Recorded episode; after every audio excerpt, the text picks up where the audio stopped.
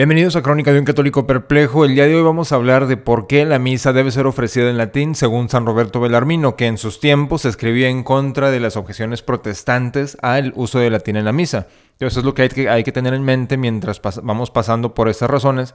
Es que San Roberto está escribiendo contra los protestantes, los primeritos protestantes de toda la historia. San Roberto está escribiendo en contra de ellos y defendiendo el uso de la misa en latín.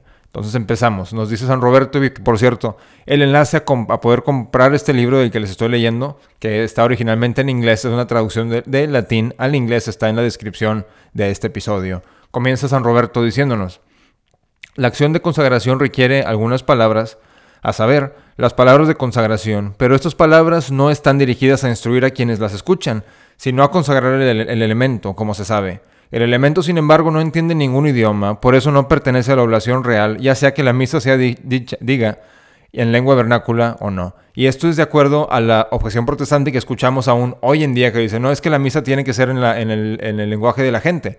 Y aquí San Roberto dice, a ver, espérate, el lenguaje no es necesariamente propio a la oblación, ¿verdad? Entonces, si tú no entiendes el lenguaje en el que la misa se, está ofreciendo, no significa que no se esté ofreciendo una misa de todas, de todas maneras.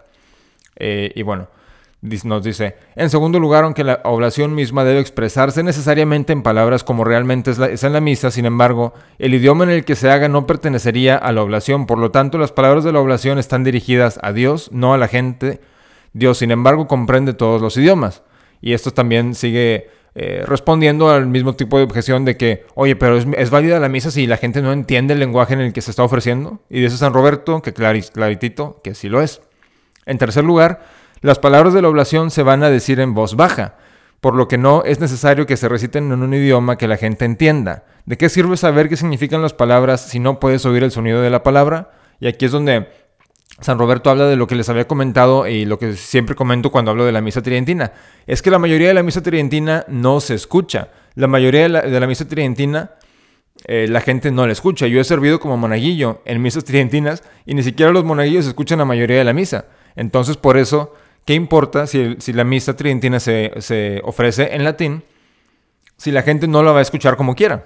¿Ok? Eh, y bueno, eh, continúa. Eh, San Roberto dice, en cuarto lugar, el sacrificio no se ofrece para instruir al pueblo si se trata de su fe en primario y adecuado, sino para adorar a Dios y obtener beneficios para el pueblo. Como resultado, no se requiere que la gente entienda lo que se dice, más bien es suficiente si Dios entiende. Y como ya nos, ya nos había dicho San Roberto, Dios entiende todos los idiomas. Entonces, esto va también a la objeción de que, oye, pero está en latín y no, no me gusta. Pero bueno, el sacerdote no te está hablando a ti, eh, señor o señora, ¿verdad? Que quiere que la misa se ofrezca en el español o en el inglés. La misa no se te está ofreciendo a ti, se le está ofreciendo a Dios. Y Dios entiende todos los idiomas y como vamos a ver en, las siguientes razones, hay más razones por las cuales la misa debe ser ofrecida en latín. En quinto lugar, si el sacrificio fuera a ofrecerse en lengua vernácula, se producirían dos desventajas muy graves. Primero, sería necesario cambiar con frecuencia las palabras del sacrificio siempre que el vocabulario, que es común en un tiempo, dejara más, eh, dejara más tarde de ser el vernáculo. La segunda es que la unión de las iglesias se rompería porque un sacerdote italiano no podía decir misa en Francia ni un sacerdote francés en Italia, ni un sacerdote italiano o francés en Alemania, ni un sacerdote alemán en Italia o Francia. Lo mismo sería el caso de España, Inglaterra, Portugal o cualquier otra región. Y bueno, esto es obvio, ¿verdad? Se rompe la unión de las, iglesias distintas, de las distintas diócesis, y eh, no se, ya, ya no se puede ofrecer pues una misa, si, un sacerdote italiano que solamente, que, no sepa hablar el francés o el español, viaja a otro país por cualquier razón, eh, bueno, la gente no va a entender la, misa. Y la, única razón para ofrecerle la misa nueva en el lenguaje vernáculo es para que la gente lo entienda. Entonces, aquí es donde queda la ruptura de las iglesias y no es cosa buena, ¿verdad? No, no, yo como conocedor de la misa tridentina puedo ir a cualquier país, pudiera venir un, un sacerdote de chino que ni siquiera supiera hablar ni español, ni inglés, ni ninguno de los idiomas que yo entiendo, pero perfectamente ir a una misa que él ofrezca. Y perfectamente entender las palabras que sí se dicen en voz alta, ¿verdad? Perfectamente entenderlas. Entonces, esta es la, una de las muchísimas bellezas del lenguaje latín en la liturgia. Y eh, la sexta razón que nos da San Roberto Belarmino nos dice, coincide la costumbre más antigua de la iglesia, porque en todo Oriente no hay una liturgia antigua excepto en griego o arameo mientras que en todo Occidente no hay liturgia antigua excepto en latín. Sin embargo, después del paso de tantos siglos, todos estos idiomas son ahora comunes, mientras que por otro lado el latín nunca fue común entre los alemanes, franceses, ingleses o polacos. Por tanto, el concilio de Trento, en la sesión vigésimo segunda, último canon, decretó que la misa no debería celebrarse en lengua vernácula. Y bueno, estas son las seis razones así rapidito que nos da San Roberto Bellarmino y vemos que pues al, analizar, al analizarlo un poco, al pensarlo un poco, tiene muchísima razón y hay muchísimas ventajas por las cuales es bueno que la misa se ofrezca en latín y como les digo, no importa verdaderamente si la misa tridentina se ofreciera en eh, latín o en español porque a final de cuentas la gente no lo escucha. Entonces hay que conservar el lenguaje, que es el lenguaje de la iglesia, que es el lenguaje antiguo de la iglesia y del que no se necesitan traducciones, ¿verdad? Porque eso, es en lo que estamos ahora, ya de repente más o menos cada 10 años se publican traducciones nuevas a las misas porque el lenguaje cambia. El lenguaje va cambiando en, eh, rapidísimamente, especialmente ahora que tenemos los celulares que vamos, eh, la mayoría de la gente sabe escribir, la mayoría de la gente habla de su propia manera y cualquier persona que ha viajado o que ha conocido a personas de otros lugares sabe que una persona mexicana eh, de que sea por, decir del, del norte de México, puede hablar en español con una persona del sur y no entenderse en lo absoluto.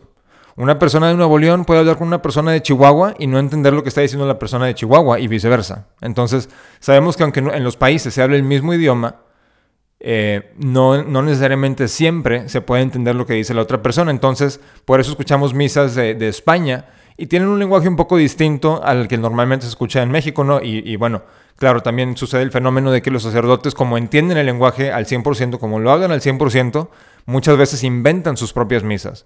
Muchas veces ellos inventan las palabras que quieren usar en las misas porque lo entienden a la perfección y, pueden cambiar eh, todo y saben que la gente también lo entiende.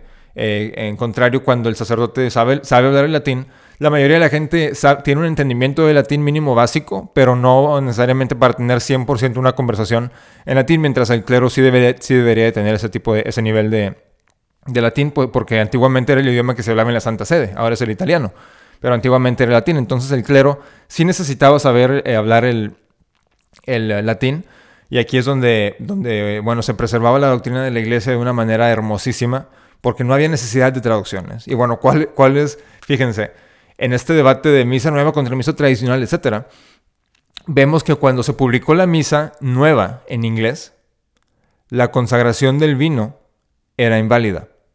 Por muchos años fue inválida hasta que el Papa Benedicto XVI la cambió para hacerla eh, que, ya fuera, que ya fuera válida la consagración del vino. ¿Por qué? En, las palabras de nuestro Señor Jesucristo y en las palabras que nos enseña la Iglesia por los concilios que son elementales para el sacrificio, para el sacramento, para confeccionar el sacramento del altar, es que durante la consagración del vino es que se diga que nuestro Señor se sacrificó por muchos, mientras que en la traducción de inglés decía que por todos. Esta diferencia nos enseñan los concilios, sí es una diferencia que tenga de, de substancia, ¿verdad? Porque se dicen cosas completamente diferentes, no es lo mismo decir muchos a todos. Pero bueno, por muchísimos años desde, que se promulgó la misa nueva, hasta que se corrigió este error por el Papa Benedicto, es muy probable, nos dicen los teólogos, no lo digo yo, ¿ok? No lo dicen los teólogos. Es muy probable que la misa en inglés haya sido inválida en la consagración del vino. inclusive si, si, fuese dicha por un sacerdote eh, ortodoxo, ¿verdad? Porque la palabra muchas, muchos, no es lo mismo que la palabra por todos, ¿verdad? Claro, eh, cualquier persona que sepa español, cualquier eh, persona que sepa algo de cualquier idioma, ¿verdad? Hasta en inglés, por decir many y o, son las palabras que se usaban en inglés, no, no, no significa lo mismo many a all. Entonces, al usarse all en la traducción oficial que había decretado el Vaticano, pues dejaba, perdón, la conferencia, las conferencias que aceptaban esas traducciones, bueno, pues se perdía, ¿verdad?, la validez porque se, refería a algo distinto. Esto no, no, lo dicen los teólogos, no lo digo yo, no es mi, enseñanza. Y como ven, bueno, pues en este episodio les hablo de lo que nos enseña San Roberto Belarmino, no de lo que digo yo, ¿verdad? Entonces, eso es muy importante como nosotros como laicos decir, eh, sencillamente reproducir lo que dicen los teólogos, lo que dicen los santos y no tener nosotros nuestras, propias opiniones en lo que tiene que ver estrictamente con la teología, ¿verdad? En la política es una cosa, es una cosa diferente, aunque sí enseña la iglesia eh, eh, cosas respecto a la política, como le he hablado con el corporativismo. No soy teólogo, ¿verdad? Pero sí tengo estudios en otras áreas que en la, de la política, de economía y finanzas. Entonces en esas áreas sí les puedo dar, sí les puedo dar eh, mis opiniones, pero en la teología yo, a mí me gusta muchísimo sencillamente de decir lo que dicen los santos. Aquí les hablo de lo que dice un santo. Sencillamente hablar de lo que nos dicen los teólogos, porque ellos son los que estudian estos temas y los que tienen el conocimiento de todo esto. Entonces, al leer los libros que escriben los teólogos, bueno, ahí, es cuando podemos decir, eh, fíjense que la mayoría de los teólogos nos, nos dicen esto, acerca de la misa nueva, acerca de la misa tridentina. Y esto es lo que sucede. Entonces, eh, bueno, así los dejo el en el programa de hoy. Por favor, déjenme sus comentarios si les gustó este capítulo. Déjenme saber qué opinan de esas razones de San Roberto Belarmino. Les dejo las razones en, escrito en la descripción de este episodio para que los puedan usar ustedes y si se los pueden mandar a, a un amigo, a un familiar que tenga la curiosidad de por qué antiguamente la misa ofrecía su liturgia en latín y por qué sería bueno regresar a esta práctica. Y no solamente regresar a la práctica esta, pero regresar a la misa tridentina porque la misa eh, romana clásica, la misa romana tradicional, a la que yo voy era la misma a la que ofrecía San Roberto Belarmino, ¿verdad? Entonces, eso es un privilegio increíble, poder ir a la misma misa a la que llevan los santos y con la que se formaron los santos, ¿verdad? Pero bueno, así, así aquí los dejo el día de hoy. El día de mañana quiero hablar sobre la tradición, eh, la época medieval y algunas mentiras que tenemos. Eh, voy a preparar un capítulo para el día de mañana, que ya es día viernes. Pero bueno, espero tengan un gran día. Viva Cristo Rey y Ave María.